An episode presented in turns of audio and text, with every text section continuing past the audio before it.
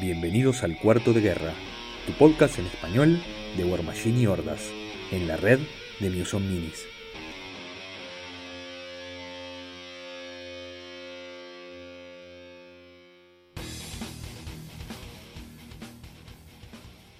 Bienvenidos a un nuevo episodio de Cuarto de Guerra. Mi nombre es Santiago y en esta oportunidad vengo a presentarles, bueno, seamos honestos, vengo a presentarles un refrito de contenido. Eh, como tal vez aquellos que nos siguen en redes sociales sepan, hace un par de semanas realizamos junto con Tony de Iron Codex y Brown Machine una entrevista a Matt Getz y Faye Repas de Privateer Press. Eh, esta entrevista fue en relación a la campaña que en estos momentos está por finalizar de Kickstarter para eh, los últimos suplementos del setting para quinta edición de Dungeons and Dragons de los Iron Kingdoms. este producto se llama Borderlands and Beyond y se centra en la exploración de las tierras de Ayos y más allá.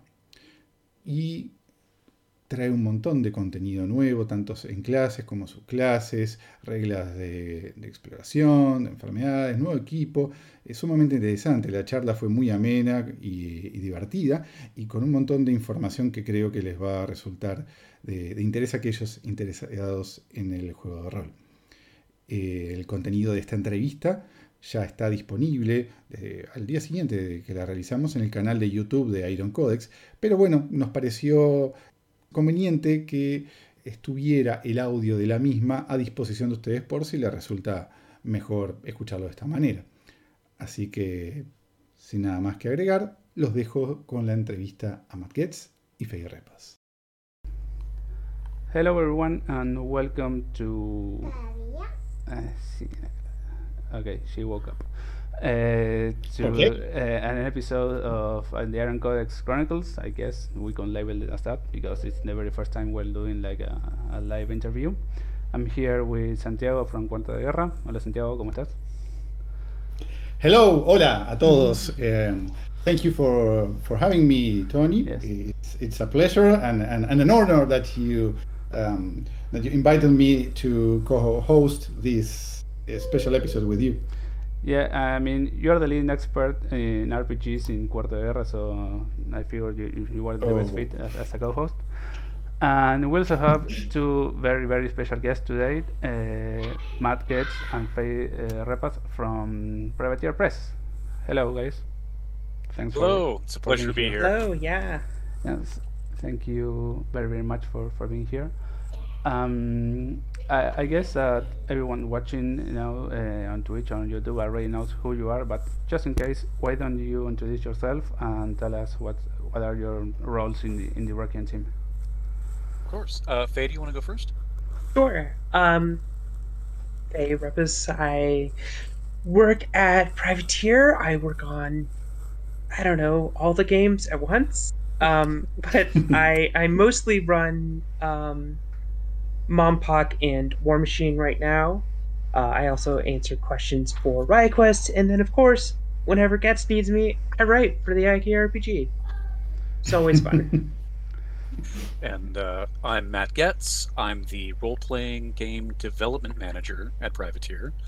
Um, had a large hand in bringing Iron Kingdom's Requiem to life with some very talented folks, and have been working diligently on Borderlands and Beyond for some time now with yet another group of talented folks. Yes, we have been reading all the insiders uh, about um, all the guests uh, writers you have for this Kickstarter. Uh, oh yeah, uh, Kickstarter. Uh, I'm going to be posting the, the links to the current Kickstarter. That's Borderlands and Beyond on, on chat for everyone who hasn't backed yet, because I think there is still time for the early bird, right? Yeah, I think that you're down to the wire on the early bird at this point. Mm-hmm. I think it's your last opportunity to get in there and grab that uh, that level of pledge. Okay, so everyone who is in the fence about backing, just just go ahead back and then come back to, to, to the stream. Anyway, the stream is going to be just audio, so you, you can back while while you listen, you're not going to, to mismatch. yeah, no. You you can open it up in another tab. I promise I'll be here. Uh, yep. so uh, by in any uh, any measure, uh, with only a couple of days uh, since it was uh, started the, the, the, the, campaign, it's been a great success from, from what I've seen. Do you agree with that? Oh yeah, I'm I'm really pleased with how it's been doing. Um, the the first Iron Kingdoms Requiem Kickstarter just blew our expectations away. It was a fantastic crowdfunding, mm-hmm. and uh, I, I knew going into this one that you'll sometimes see fall off on like a second Kickstarter in a line, but the immediate support that we got was really encouraging. It was great to see people coming in talking about what we were previewing and just how we still have a lot of momentum for this second release cycle in the line. Mm-hmm. Uh, second it, of many it, to come, uh, I hope. What's that? Second of many to come, I hope. Oh man, me too. me too. Uh, yeah, and and, and for the, from what I gathered, uh, following the, the the Requiem campaign, uh, it sparked a, a, lot of interest, not only from the uh, War Machine and Hordes fan base, but from the RPG community in general. It seems that there was uh, a, real, a great desire to see the Iron Kingdoms back as a setting for the D&D rule set. do you agree with that, Matt and Faye?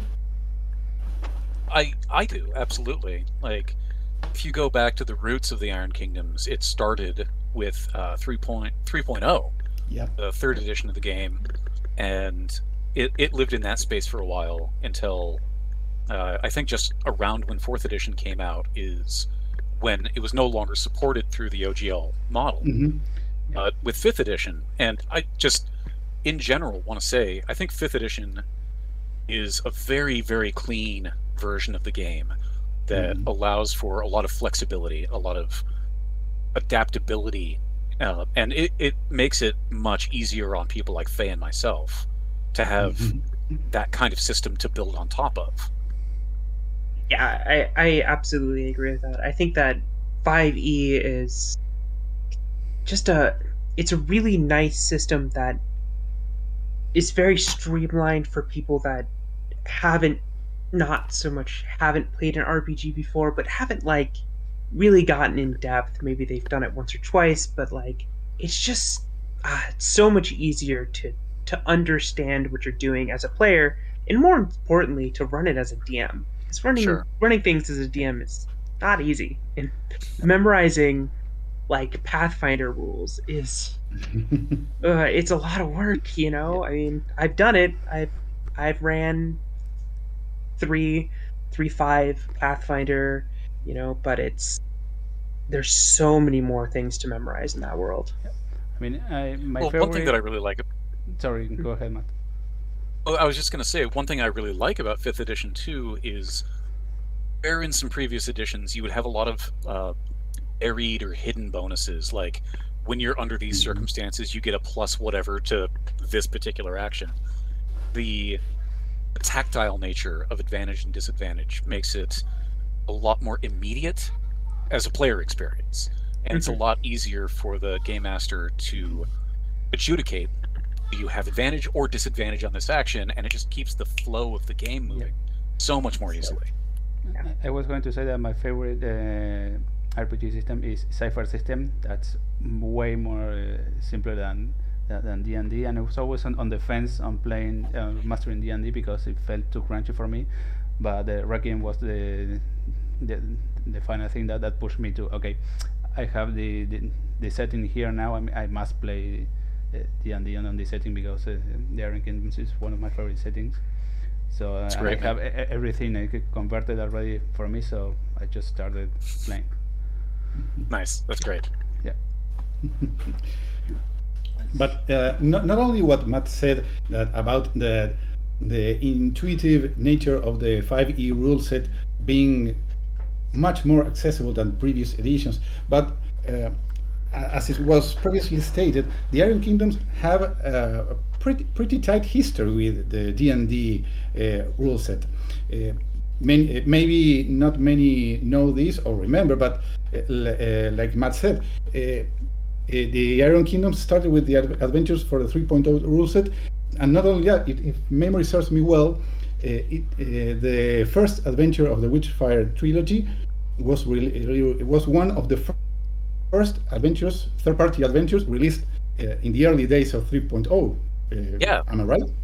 Yeah, I believe so. I I think that I think that um, Green Ronin's campaign setting, Freeport, came out at around the same time. So I'm not sure if mm-hmm. Witchfire trilogy or the Freeport setting came out first, but they were they were both right on the heels of third edition yes. releasing. They, they, both were released at, at Gen Con, if, if, if, I'm not mistaken.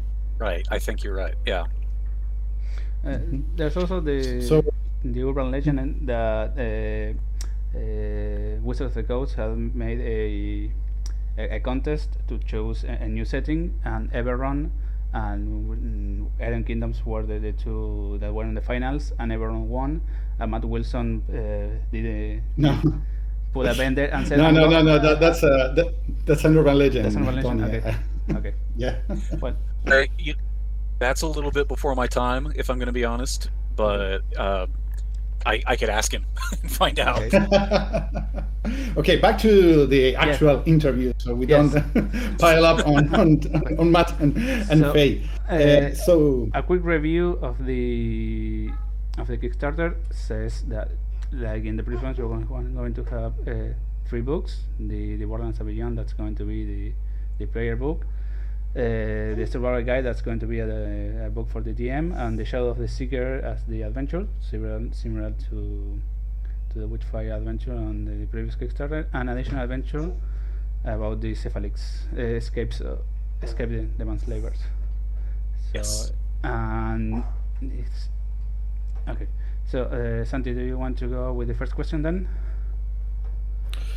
Okay. Um, so uh, we we uh, we see this format of uh, a three-book re uh, release for the Kickstarter, the, the, second Kickstarter campaign, and it seems that it did pretty well with the Requiem Kickstarter, and it's it seems to be doing great with the current Kickstarter with almost two weeks yet to go. Uh, is this a format for future, for possible future uh, Kickstarter campaign that you plan or the Privateer Press plans on on doing? So, um, my initial answer is yes. Like the way that this has been composed is typically you have a more player facing, a more game master facing, and an adventure book that sort of covers all of the bases of what you need in a single package. I will say that what those those books are might change around a little bit, right? So to give you an example, uh, the mm-hmm. Borderlands Survival Guide does have monsters in it, but it is not just the Monsternomicon again. It has a lot of other options as well. And mm-hmm. maybe in in the future, if we did another three book release like this, the adventure book might not be just a single story, but rather it could be a collection of shorter stories themed around whatever the uh, the theme of that, that particular Kickstarter happened to be. So, and this is me just throwing something out there. I'm not planning for the next one to be a Cygnar Kickstarter, but if it were, we could do an adventure book that had an adventure in Caspia and one in Highgate and and one in uh, Ironhead Station or something, right? Like, I I feel at liberty to move the pieces around and reevaluate what goes into each of these individual books, so long as we present a complete and satisfying package with them. And speaking, that, that of, would be awesome. Yep, speaking of, of the future and, and packets, and knowing that Orgoth are coming to to, to Warmachine and Hordes, uh, are, are, there any plans to to making like a Kickstarter that's all about the the Orgoth uh, return to tie into to Warmachine, um, or uh, or the development of both the Requiem and War Machine are two separate things that don't necessarily have uh, points in common. Well, it, it's a it's an interesting question because both War Machine and the Requiem RPG setting, like they're the same world, right? They have to inform each other. Mm-hmm. But if we're shining a spotlight in War Machine on something like the Orgoth, obviously those are going to have an impact on the RPG. But we don't want to shine the spotlight on the same thing over and over again. So Mhm. if War Machine is focusing on the Orgoth, we might use that opportunity to turn the spotlight away from them slightly to highlight some other nearby and related thing that is impacted by the Orgoth.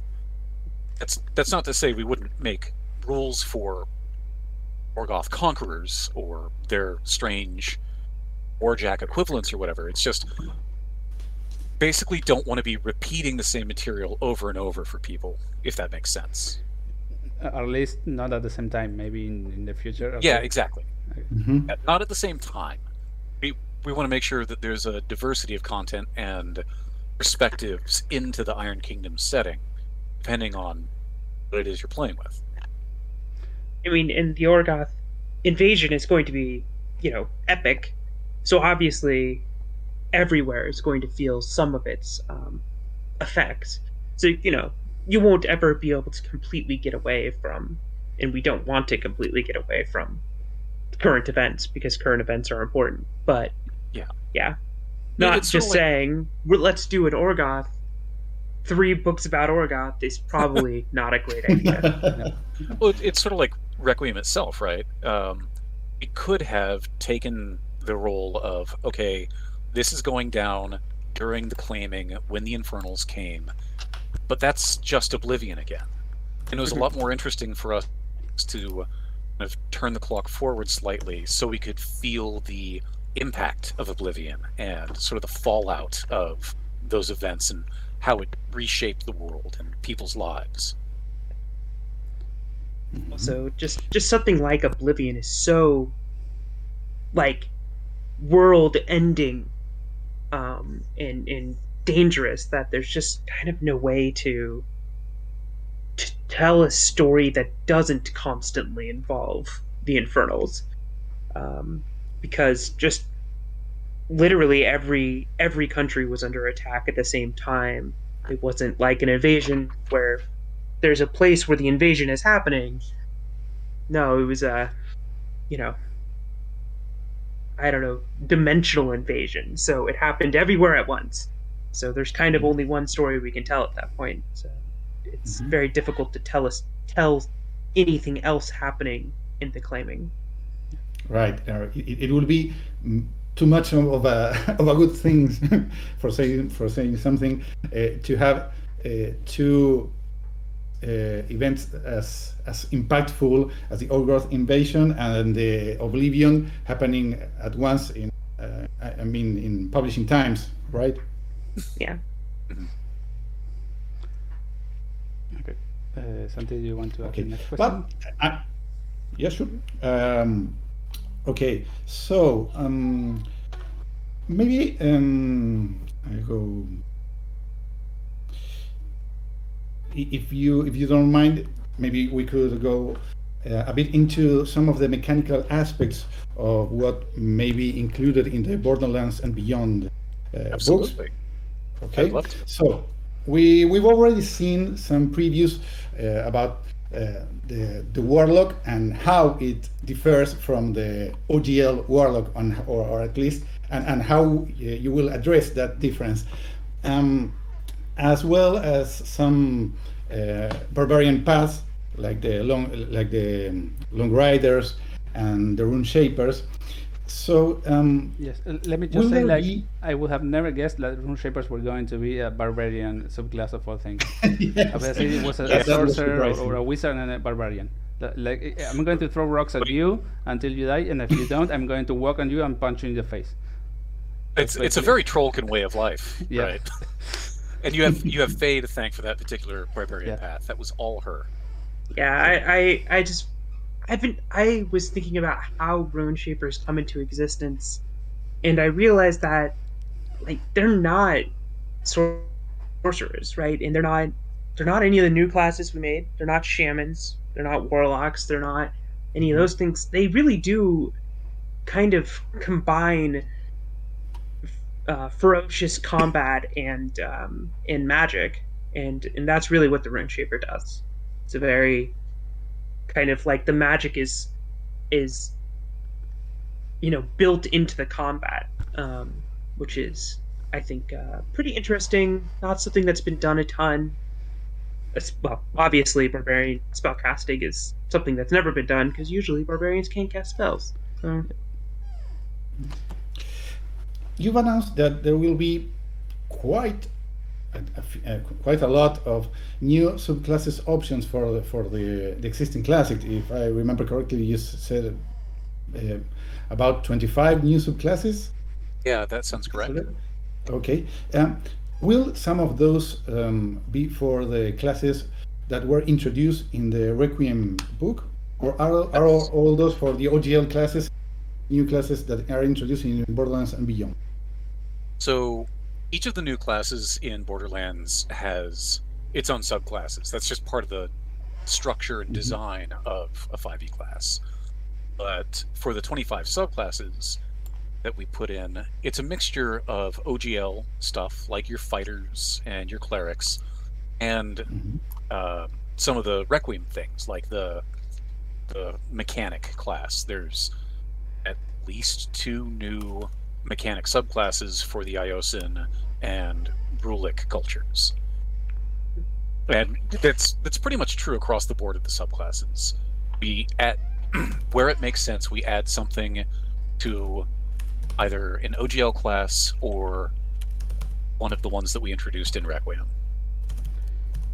Yeah, assuming it differs enough, right? The mm-hmm. you know, like the Rhulic Warcaster is is kind of similar to a um, controller caster, right? The uh, yeah caster that focuses on warjacks, but it's it's different enough that we were able to to find a good path there. Mm-hmm. But you know, if we come to the point where I, I'm not sure there's a Kate Doran Warcaster, there might be. There, there might be. I, I could think of a couple of angles there, but yeah. some of those would also be just a multi-class, right?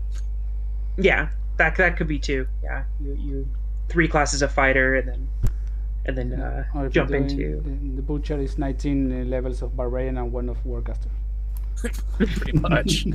um, but yeah, like there are definitely reasons that we chose to do things as subclasses from either of those two sources, OGL or Requiem. Uh, in the mm-hmm. case of the Rhulic Warcaster and our different varieties of Iosan Warcasters in the book, um, not only do they play differently, and do they have kind of different cultural assumptions going into their military training and everything, but on a more pragmatic standpoint, um, they have very different jacks.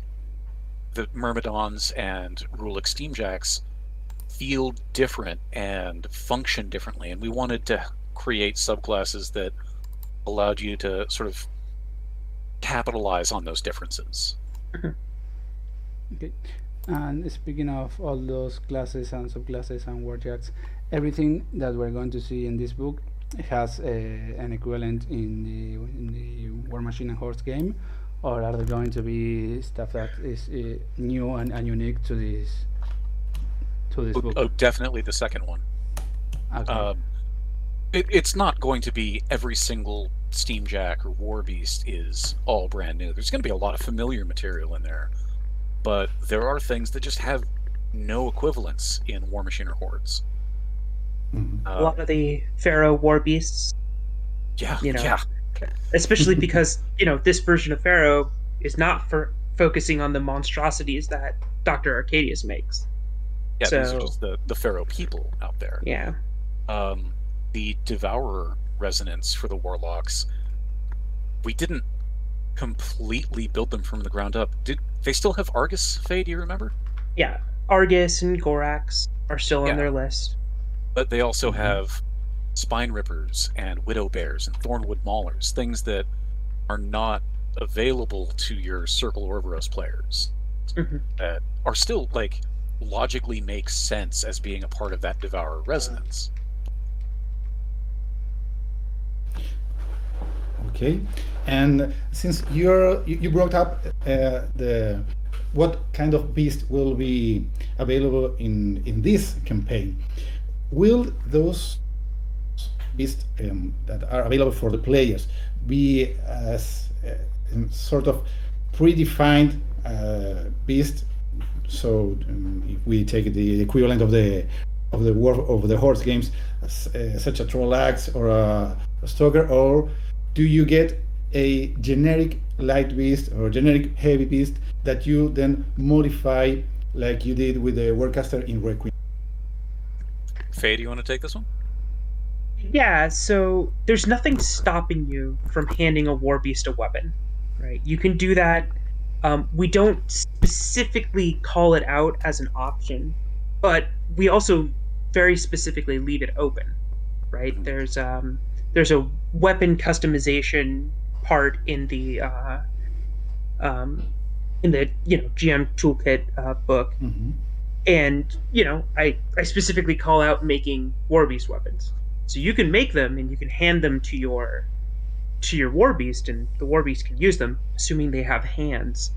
Uh, but uh, you know, if we don't we don't specifically call out any equipment for the war beast because the war beasts are generally going to be strong enough without that equipment.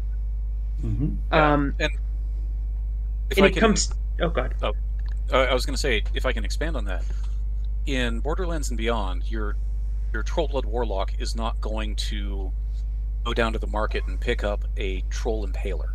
Mhm. That's not how it functions. It's more you you bond with one of these trolls, and you have a hand in shaping what it does with you.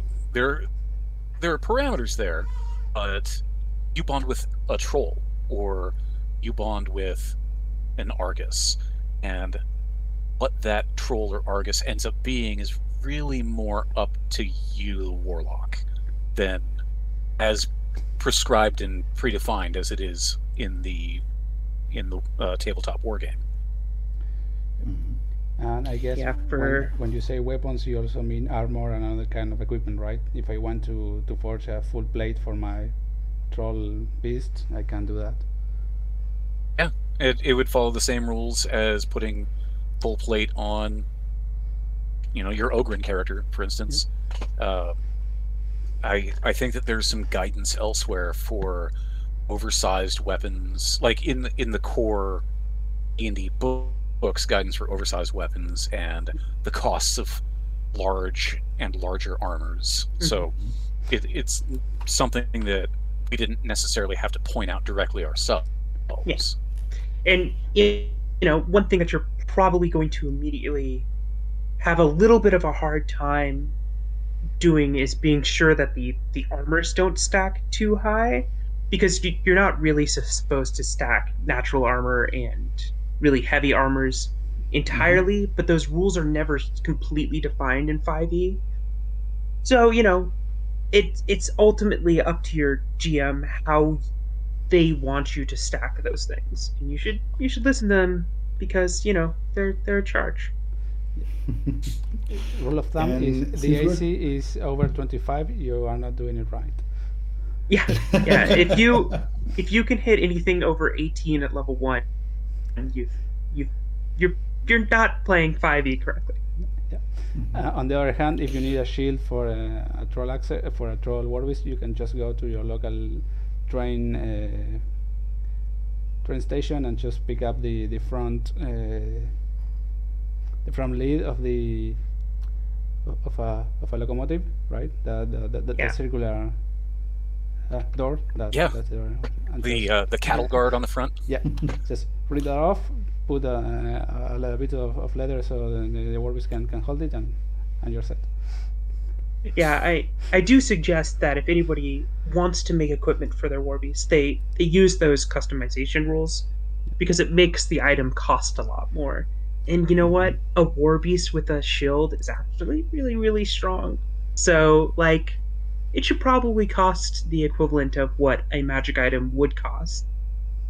Mm-hmm. Um, so you know, just be aware what you're doing and don't don't make the argument that your natural armor of 15 should stack with your full plate and should also stack with this shield because That's Well. that's not a not a good argument. mean- I mean, it won't. Uh, I can just categorically say it won't. and since we are speaking of, of broken combos, the, the, the when you were uh, developing and plan testing the this this book, did, did you find a, a- any combos at, at first glance that was like too much and you have to, to tone down, or overall? That's that's that's always true. True. That's just like a part of development in That- any game. Yeah, one one spell in particular uh, comes to mind. Um, Oh, one spell in particular. Can I, Yeah. Was it one of mine? It was it was affliction. Um, Oh, affliction. sure. Affliction kind of made there be a minimum damage that you could do to something, and that minimum damage was set a little too high. So then we just Yeah. we just had to drop it down, and then it was it was fine. But yeah, that's like there are a lot of moving pieces in a mm-hmm. role playing game that when you're developing it, you might not immediately spot. Like there are abilities that interact with items that interact with certain target types that interact with feats. It's just it, it's a complex machine, and there are definitely going to be combinations that go out into the world that are tuned higher than we expected because of how they interact with other things that we just didn't have the manpower or time to to to iterate on to make sure that we didn't let some affliction out into the wild uh, without bringing it back down. That's one of the reasons we show the PDFs off early is because Mhm. all of the eyes of all of the backers find stuff that we've glossed over over weeks and months of reading this same material over and over again. Yeah.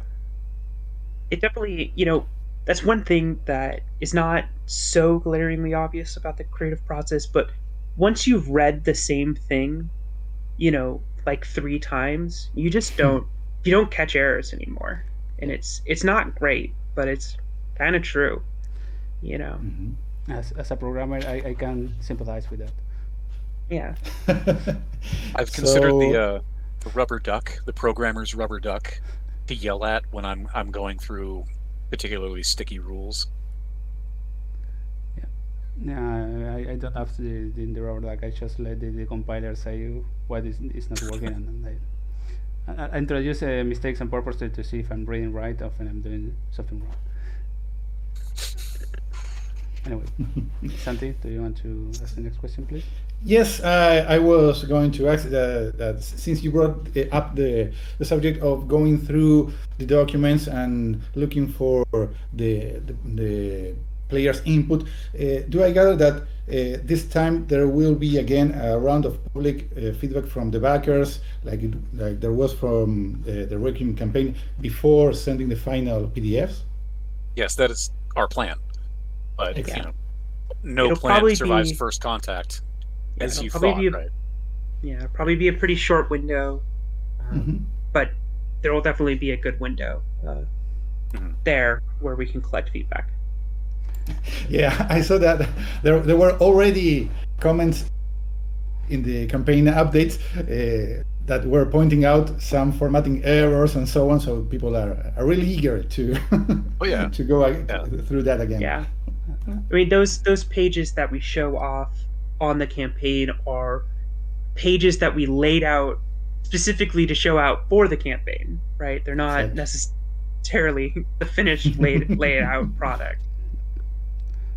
Yeah. But but mm, people are really starved for more spoilers and content. It, it's, it's really apparent. Well, And so we, we do have more to- coming. awesome. so uh, going back to the, the, the beast uh, side that we were talking about, um, and since you were bringing the, uh, up the, the possible pitfalls of equipping a war beast and to that, uh, were they difficult to take into account when designing encounters for for adventures? Uh, what uh, advices can you give to GMs that may have to to go through those steps. So a lot of it does come down to your players and how they interact with your games. Um, you'll find that in every group there are players who can think in unorthodox ways, circumvent what you thought your plan could possibly have been. So when you're developing encounters, I really for my own personal games, not ones that I'm I'm writing and producing, for those, mm-hmm. I try to give a range and let people play with those numbers at their own table. But when I'm designing encounters for myself and for my friends and family, I tend to be a little bit looser. I'll create a few combinations that are at around a medium to hard difficulty level. I prefer things to be on the slightly harder side encounter wise. Mm-hmm. And I'll I'll tune on the fly as I'm playing to make sure that there's still a challenge present, but it's not an overwhelming challenge. Yeah, the the second wave of combat. Oh, All right, the monster guys... closet. yeah. yeah. Monster closet is genius. Anytime you have an encounter that you're you're still feeling out how your players' characters are interacting and their capabilities, just slap a door somewhere in the room. if you need more monsters, that door leads to the backup garrison or a watch post. If you don't need more monsters, it's the broom closet. It's just it's a card to keep in your back pocket. The monster closet is something I learned from a, a, a dear friend and mentor of mine. For, for reading Narnia, that you have a closet that actually uh, leads to to, to, to, to a place full of monsters, or it can be a, a regular wardrobe. Mm-hmm. Yeah, uh, but that that sort of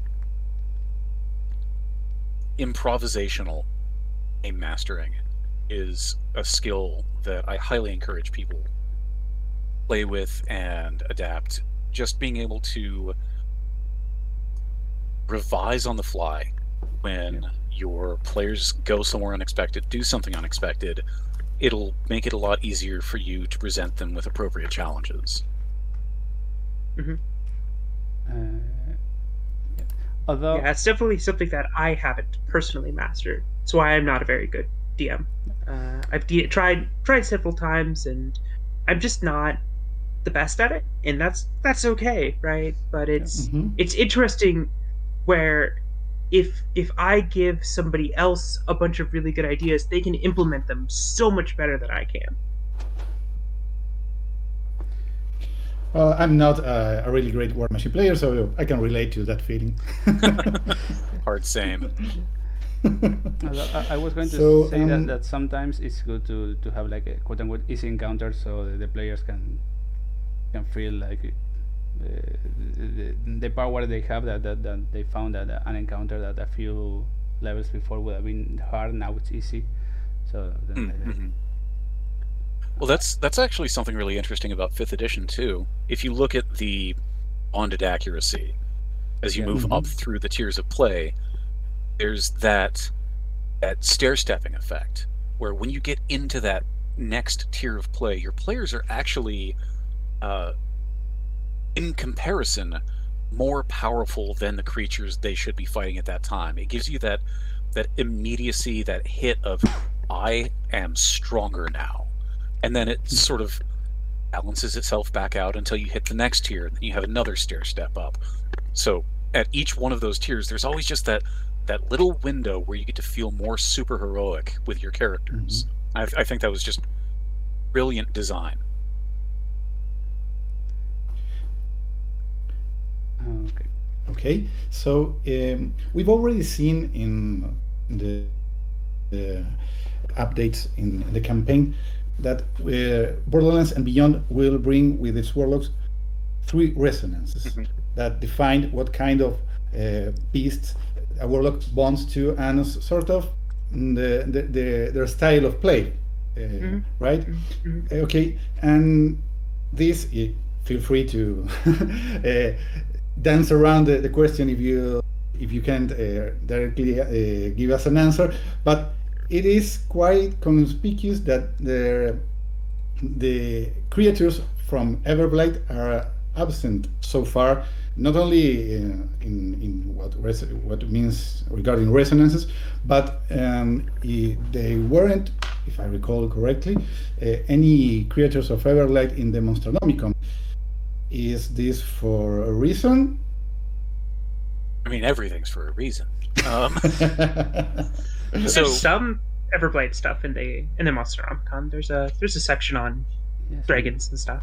Well, but there's nothing specific like a raek or an afflictor. I think is what the question is. Oh, exactly. some of the specific. Or, okay, yeah, sure. Yeah, or or blighted Ogrun or blighted Nison, that, that kind of stuff.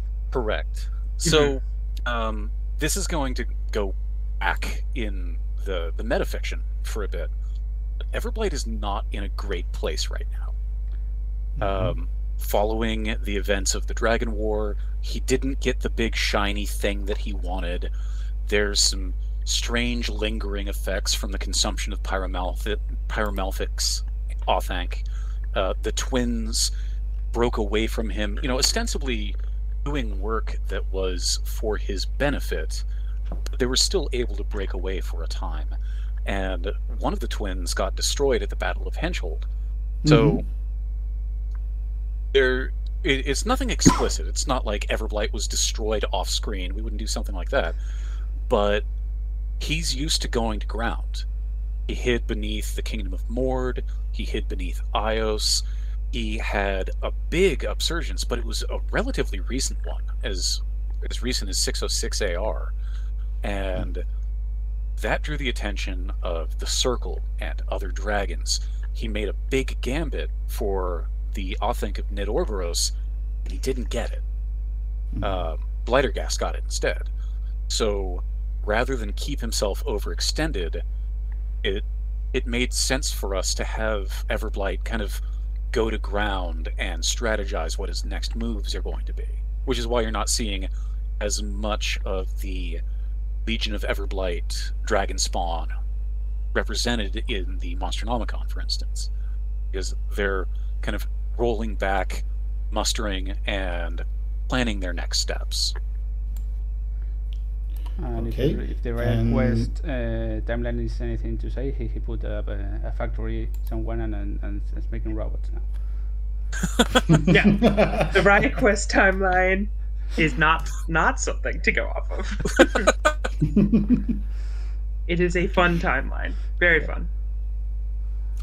And what about Skorne? Can you tell us uh, anything about them? Because in the Henchhold Scrolls, there were some business between the Iosan and the Skorne people, and we yeah. haven't seen much of them uh, in in the Requiem books yet. Yeah, um, I believe in the setting chapter for Requiem, we mentioned how the Skorne are not in Western Immoren now. Mm-hmm. Something happened. There was some sort of fracture in their admittedly pretty tenuous alliance, and the Skorne were driven out by the Iosans. And I don't want to get too much deeper into the hows and whys of that going down, because that is covered in the, the setting chapter Borderlands and Beyond. But needless mm-hmm. to say, after things with the Infernals started to go down to a, a low simmer, the Skorne and the Iosans were back at one another, and the Iosans came out the victors of that particular engagement. I mean, they were back at, e- at each other even before the Infernal oh. Infernals were done. But yeah, they things things uh things you know things are uh, not not going great for the Skorne in Western Immoren. So what you're saying is that Gorshade and Hexeris did not get married and form a family and no. happy ever after. Okay. Well, I no, mean, this is can, not a happy ever after story. If, if we can have a Riot Quest timeline, we we can also hold out hope for a Gorshade Hexeris timeline somewhere out there, okay. and maybe Haley is watching down on them from her place in the time stream in, infinite Haleys. It's it's infinite obviously Haleys. infinite Haleys. Okay. Yeah. Mm. You hear it here first, folks. The next dual character in Dragon Quest is Hexeris and Gorshade happily ever after. Would it be Gore Hex or Hex Shade? Uh, Hex Shade sounds more more metal, so I, I go with that. okay. And then speaking of combining things, uh, in the Requiem, uh, they said that any race could be a, a warcaster. And here in, in the previews for Warlocks, it says that, okay, usually uh, someone with a, a attunement to Trollbloods, to Trollbeast is, is a troll, but any race can can can be a, a, a warlock with a troll attunement. Uh, is there going to be any restriction saying that a character can or be a warcaster and a warlock at the same time, or or like the the, the Fell Caller says in the Requiem that all all Fell Callers are trollbloods, but if you want to to make an, a governed Fell Caller, you you can also do it. Uh, it's going to be like hard rules, or usually this happens, but if you have a cool concept, go for it. So it's definitely going to be. Usually, this happens. We we just want to take the shackles off, honestly, and let people play the game that they want to play. We present the information as uh, in the world of the Iron Kingdoms. This is how things are, but that should by no means tell you that you can't have it the way you want it to be. And there, there are actually a lot of in-setting precedents for that kind of thing too. Like, for instance, when it comes to the Trollbloods and a non-Trollkin being able to bond with trolls and command them as a, a warlock, the Kulgat Oath isn't just like a, a secret handshake. There's a more metaphysical, more uh, mystical level to that connection. And there was even a previous League version of Leto where he was a Trollblood warlock. Mhm. So we looked at that and we said, you know what? No, that's cool. Uh, We'll Yeah. we'll Yeah. codify that as something that usually Trollblood warlocks are Trollkin. However, there are ways for other people to be them as well, and that's true across the board. Like, So We- s- like we want- Meyer can take swamp trolls, for example, in the in the war game. Yeah, absolutely. And Arkadius is a human. Uh-huh. He he had to study the Farrow and their beasts quite a bit and do some modification to them, but he is a Farrow resonance warlock. Mhm. Mhm. Uh, well, and And I mean, and Dahlia that controls uh, Desert Worm because why not? But she has the flute, right? the special flute. But if you look at it with the rules that we're presenting in Borderlands and Beyond, uh, Brun and Lug, Brun could pretty much be a Rhulic Devourer Resonance Warlock. Uh, yes. yeah, I mean, you know, there's nothing stopping you from saying the widow bear is actually a grizzly bear, right, or a polar bear. Do as you please. And you know, warlocks have shown strange bonds to things outside their their normal limitations in in the past as well. Uh, I was thinking about how Borka has uh, a deep, not to the same level as like a warlock warbeast bond, but he has a deep bond to his mount Arctus. Mhm. And I mean, Mortitheurgy allows the Skorne to sidestep a lot of the resonance questions, but you have uh, Surus, the giant rhino mount, that in fiction has been commanded by mental prods of Xerxis. So it's us looking at all of those different bits of lore and also knowing that we want people to be able to play the game in a way that makes them happy Mhm. and not trying to impose authorial will down on people's home games. And there's also, you know, something to be said for an atypical character having an atypical resonance. Uh, you know, a human with a troll can, blood resonance, really does imply that that that particular human had a very interesting upbringing, right? And it could be could become, you know, important to the storyline, which is is always fun.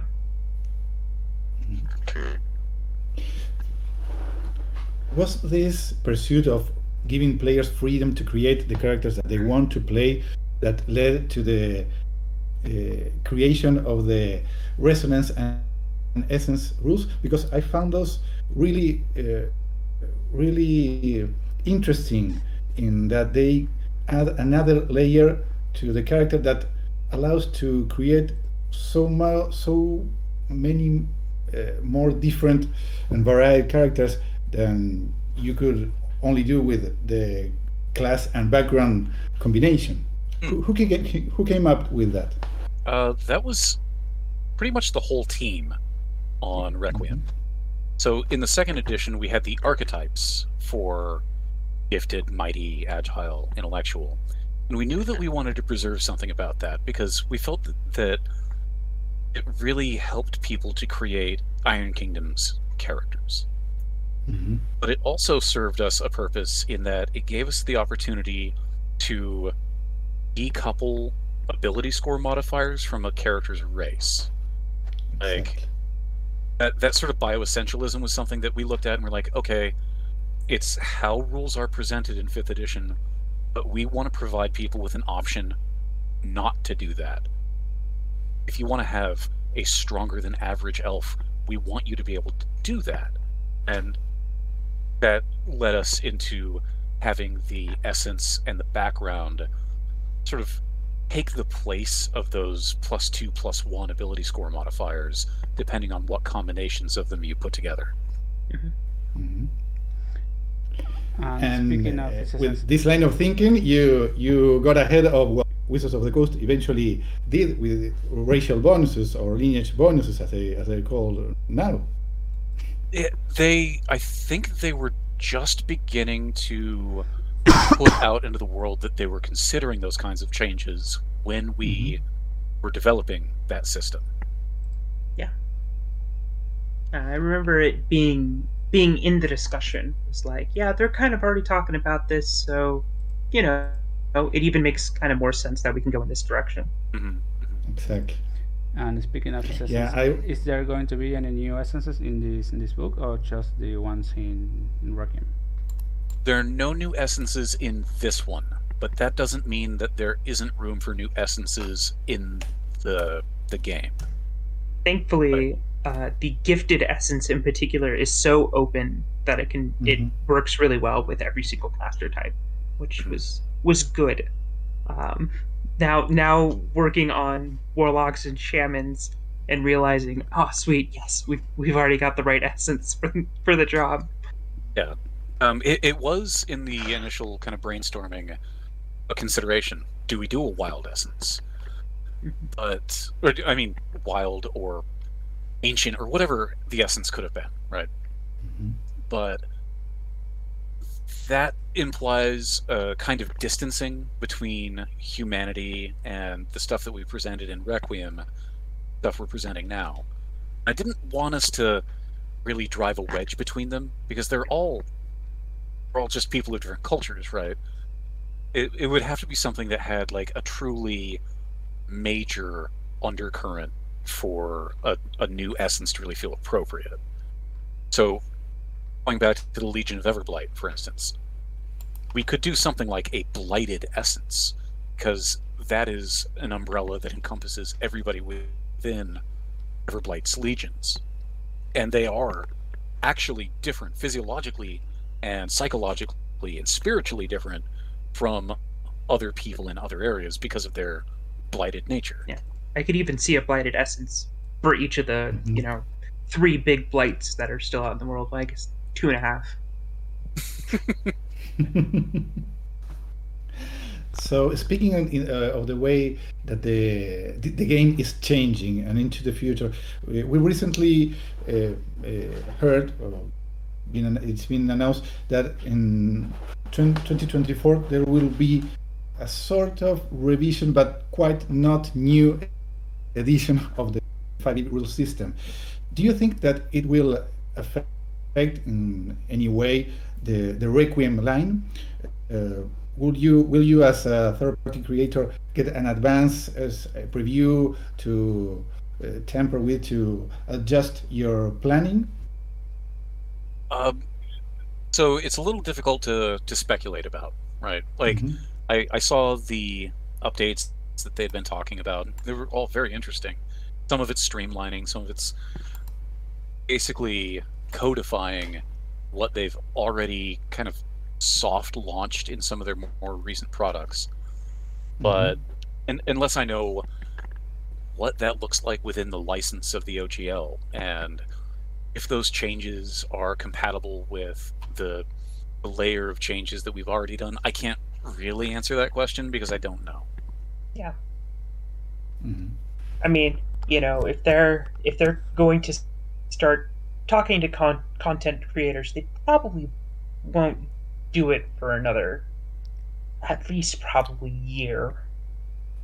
Um, and I'm I'm not convinced that if if it's relatively minor streamlining changes, they'll talk to content creators significantly. Um, Mhm. because those kind of changes will probably work seamlessly but you know it all comes down to what they end up really deciding to do uh, you know is this the difference between 3 and 3.5 or is this the difference between 3.5 and pathfinder you know we'll we'll have to wait and see Awesome. Okay, so, So- to sum up, it's too much in the future to, to be worried about now.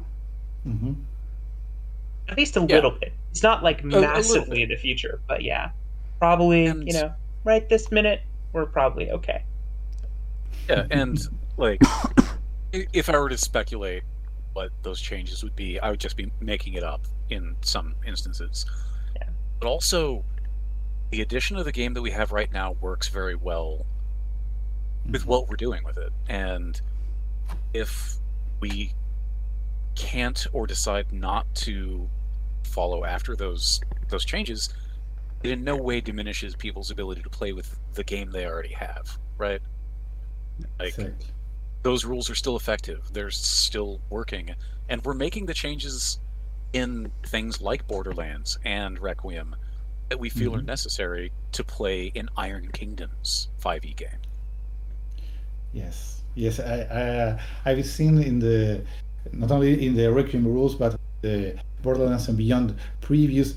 The, there are rules that sort of into into uh, into what would be the Iron Kingdom's proper properly speaking terrain. Uh, rules that uh, reflect uh, things that that you can see in the tabletop game, for example. And it's I, it's quite cool. Mhm. It's, it's it's awesome to see that sort of engineer that you're doing with.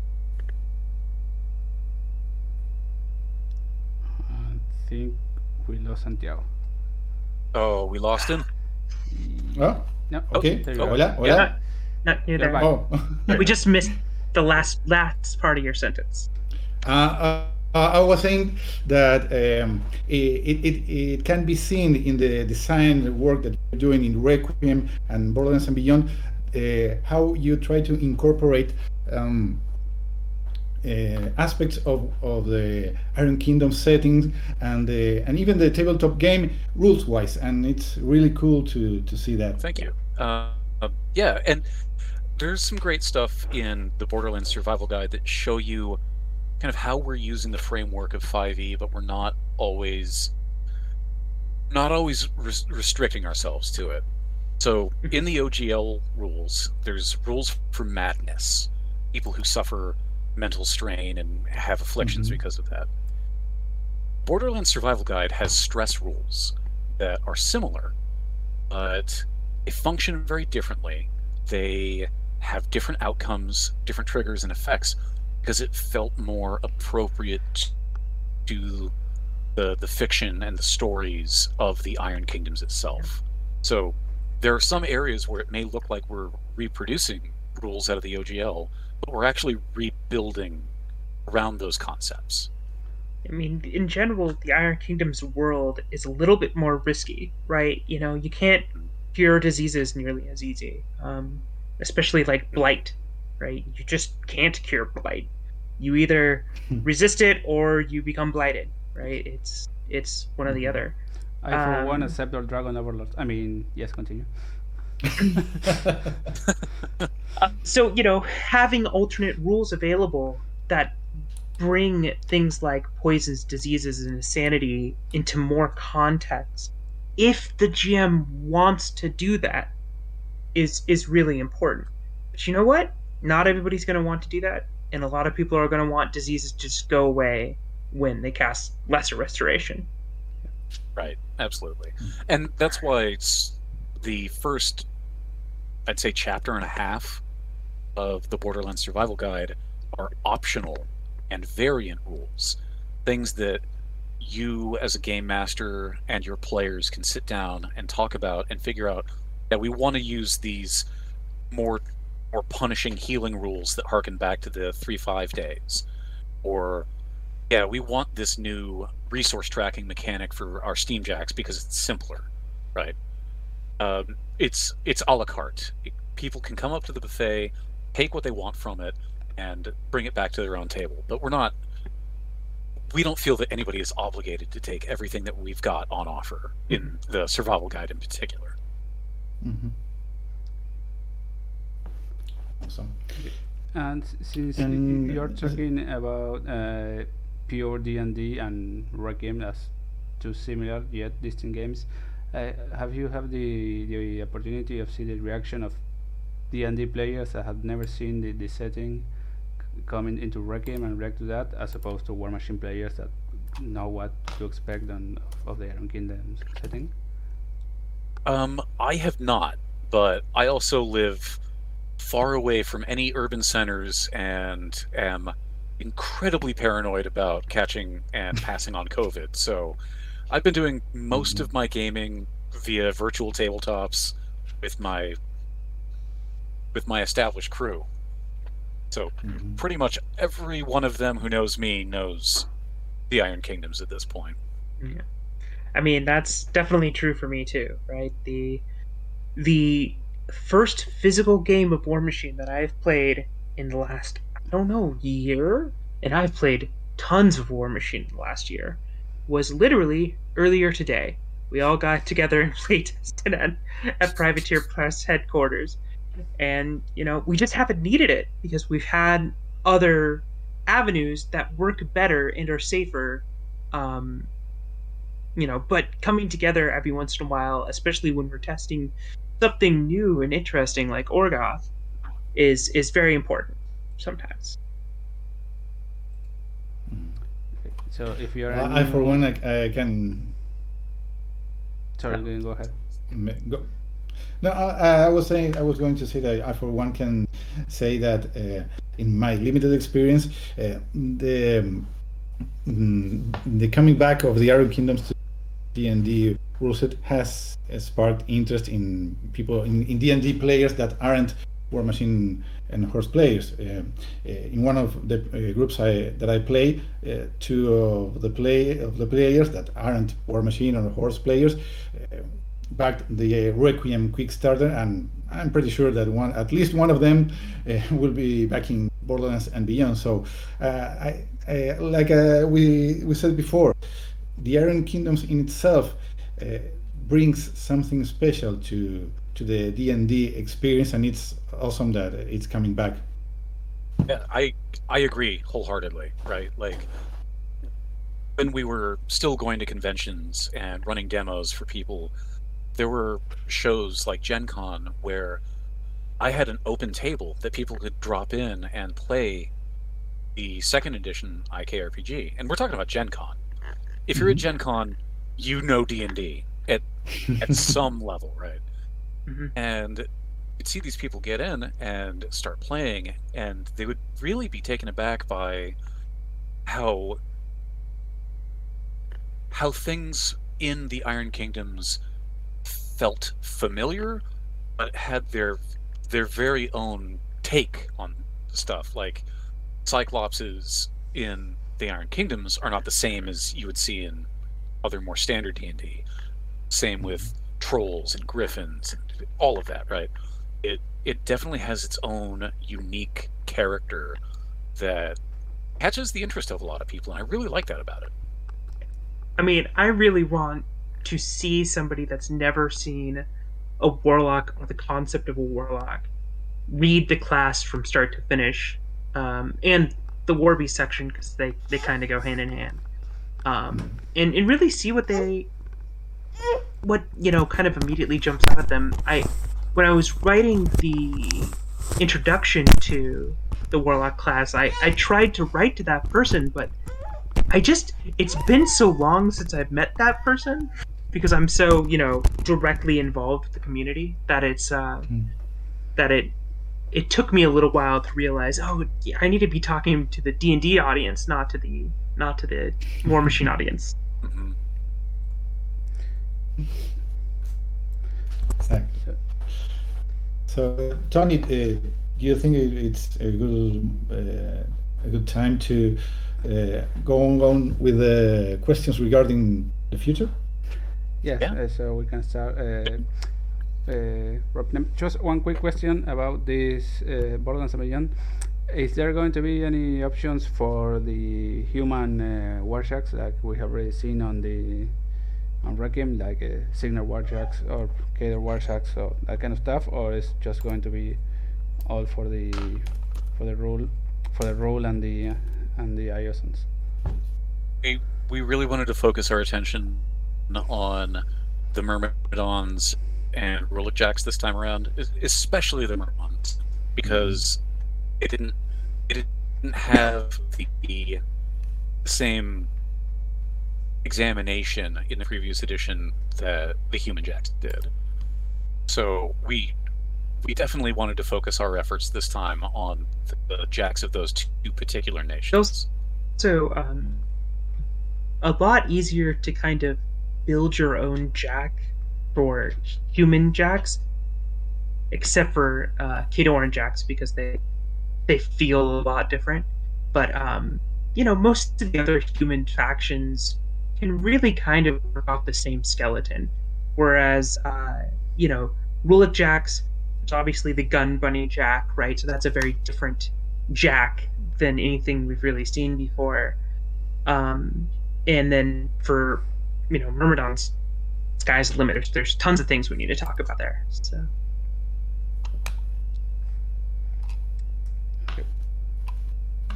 Okay, so um, is there anything else that uh, you can tell us regarding content that uh, could come along in the future outside of Kickstarter's campaign, or will be this the preferred model to bring along the, the setting?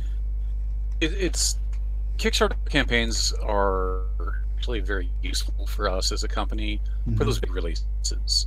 Like Requiem and its companion books and Borderlands and Beyond and its books.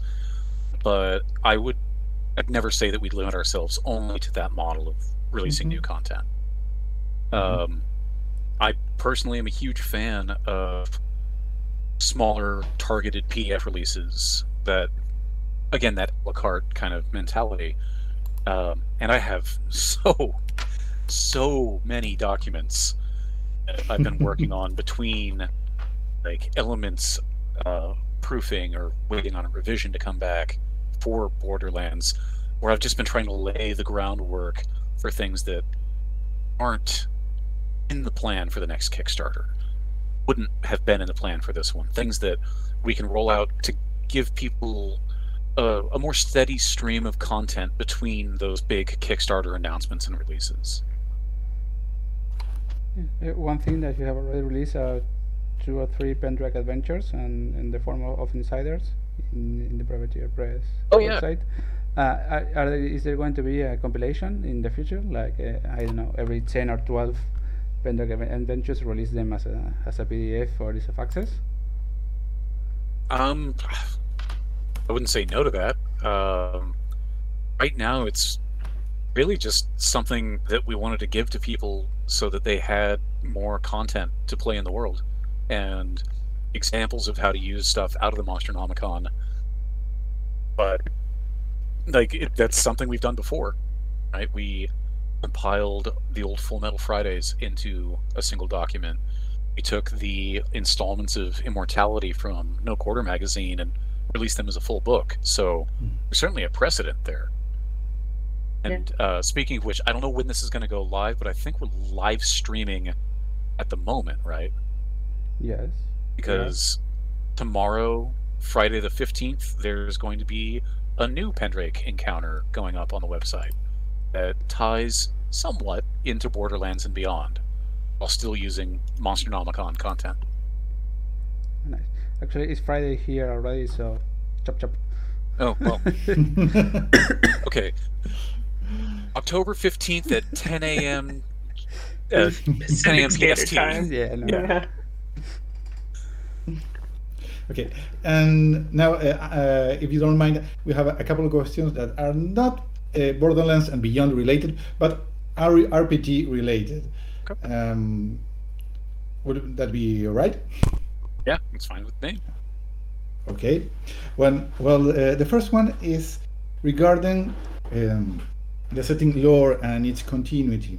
Uh, since currently the, the the the fiction that was published in No Quarter and the and the fiction line itself are on, hiatus, will be the RPG books the preferred way for Privateer Press to advance its storyline, or as you previously stated, it will be one of the possible avenues to do so. It's absolutely one of the possible avenues to do so. Like one of our stated goals early on, at least internally, was we want things like the setting books and especially the adventures to always be advancing the story somewhere, somehow. And mm-hmm. Borderlands and Beyond, man, there are some major advancements in fiction that happen there. It might not be the only way that that information comes out, but is certainly a big part of what drove us to make the choices we did to focus on the areas we did with this release. Definitely a couple of really, really important events happening in, in, in the kind of area around Borderlands and beyond. Not necessarily like the timeline, but like as you go into uh, Ios, you know, a lot of a lot of mysteries come up as well as questions getting answered. Probably probably more questions at the end of the day than, than answers, but that's that's kind of always what we want. Yeah, and yeah, and also the opportunity to look back and make connections mm-hmm. with things that have previously been released. Like even before we teased that the Orgoth are coming out, when people had their hands on the PDF of Legend of the Witchfire, they learned about an agent of the Felgoeth Infernals who was still in Immoren and still acting toward those Infernal Masters' objectives. And that sort of was laying the groundwork that, hey, the Orgoths still have interest in Western Immoren. And there's there's stuff like that happening in Borderlands and beyond as well.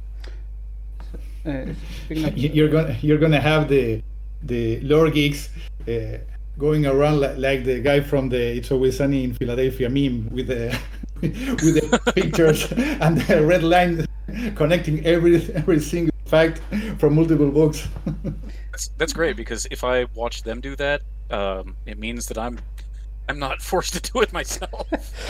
Uh, uh, this can is uh, a follow up to that, but the everything in the in the core books, uh, uh, which would be the Requiem, Borders and Beyond, and Survival Guide, and all that, are canon, I suppose. Are the adventures canon too? I mean, regardless of what the characters uh, do. I mean, w- the adventures happen in in the world, right? Like the the setups for those adventures are definitely canon. So if you're talking about like But let's say the the i- i- in the conclusion of, of Witchfire, and I'm not going to spoil it. It's uh, something important is is, is revealed ab- about the the Witchfire. Is that canon or not? Not necessarily.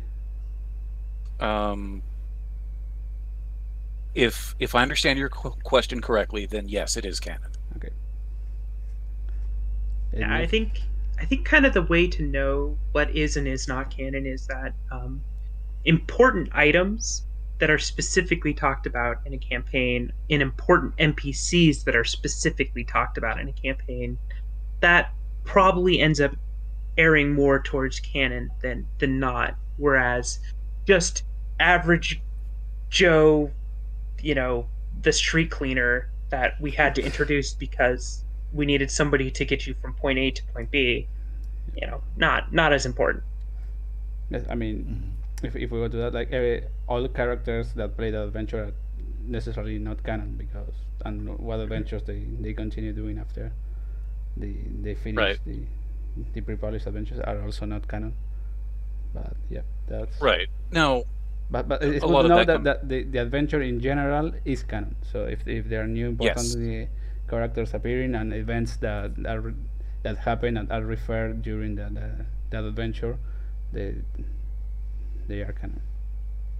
yeah, and um, oh wow, on the 16th, so this Saturday, there's a uh, we participated in the free RPG day with uh, an Echo in the Darkness.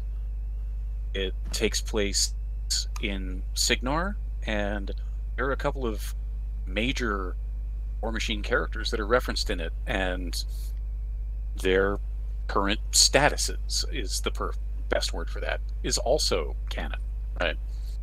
Well, So if okay. you if you can Noted on participate in that, calendar. do that. And if I recall correctly, you said that that's going to be available for backers of the Requiem Kickstarter in, in the future, right? In in the future, absolutely. Definitely, in anything that's that's talking about the setting as a general concept, that's hundred percent canon, right? Like, Rhul has become a trade hub. That's absolutely hundred percent canon. There's there's a lot of different races that found themselves in Rhul after the upheaval. You know. However, I will say that people will now start asking for a for, for a street cleaning on, on Riot Quest. So sorry if I did, did that- your own grave there. Yeah, Riot you- Quest is simultaneously not canon and the best canon.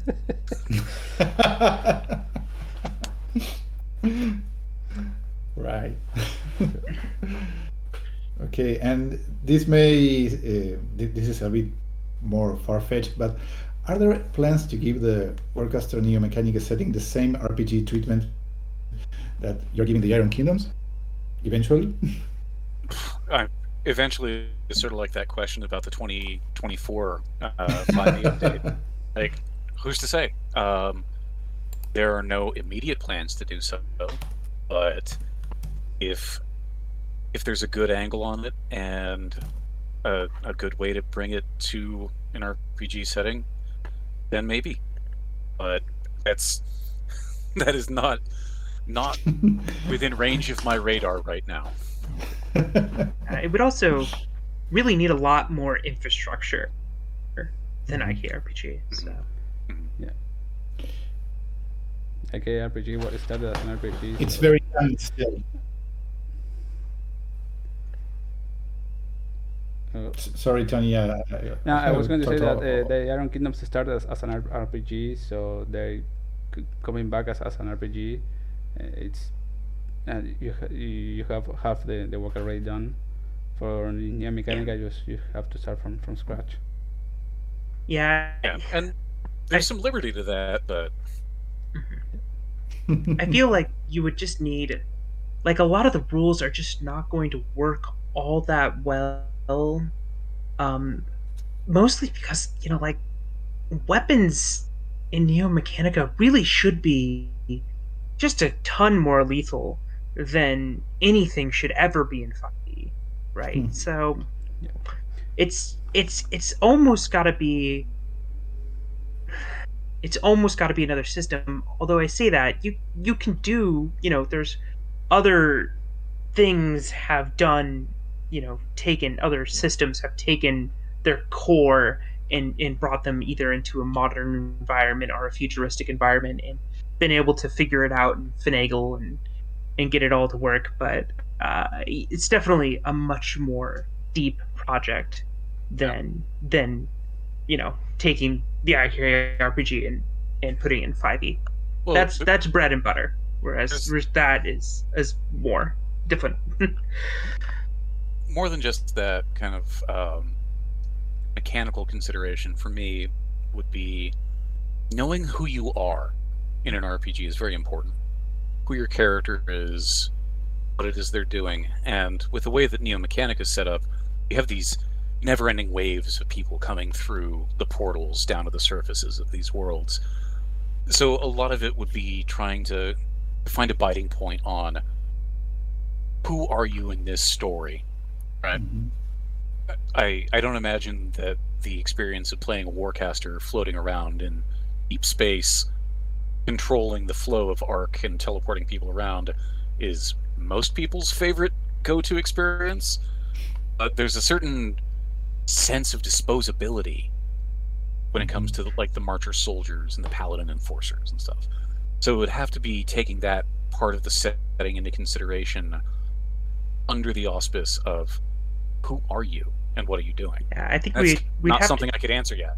Yeah, we'd have to choose like one world that happens to have a little bit of marcher influence, but is primarily controlled um, by one of the other kind of overarching factions, and but you know somehow has all three of the human factions kind of in the same city, and it it it, it becomes a lot more difficult. um, when a lot of these factions meet, they they meet for war and they're meeting on borders, um, mm-hmm. as opposed to meeting in, in cities. So it it becomes a little bit more difficult. It almost kind of feels like um, uh, to, to, just really nerd it up. Um, uh, vampire uh, eternal tar- uh, um, uh, Eternal Crusade for, for Jesus. Yes, thank you. Um, I just totally destroyed my words there. Where the some of the clans will work together, but a lot of them just won't. So it ends up becoming very difficult to form a party that's cohesive that won't immediately just kill each other. Yeah, yeah, and then you have to have to, to fit uh, every faction in, in one place, and then that feels like you're trying to to put. Uh, what's the expression? Uh, a round peg on a square hole, or the other way around. Yeah, exactly. I mean, there's there's a lot of different routes that answers to that could take, but long and short to your question is it's not currently on our radar. Yeah. but who knows? Maybe in five years we are interviewing you again because you are releasing work as a Mechanica. The RPG. Maybe.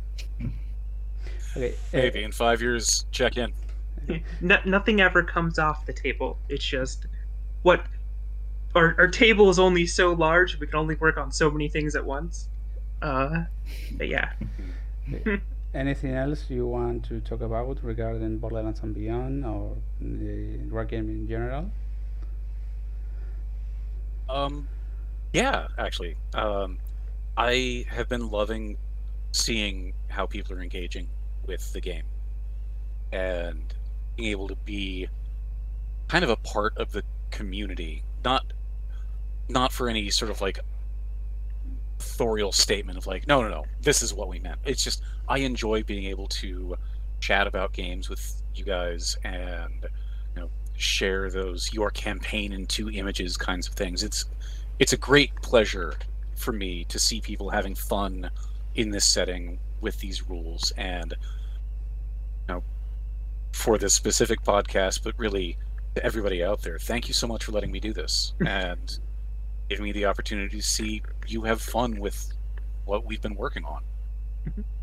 Yeah, there's there's literally nothing better than somebody taking something that you've made and either iterating on it or or coming up with with a cool way to to do something with it that you just never even would have thought about. It just wouldn't have occurred to you it, that's just so uh, it's it's a very nice feeling. It's a great yeah, it, dopamine it's, hit.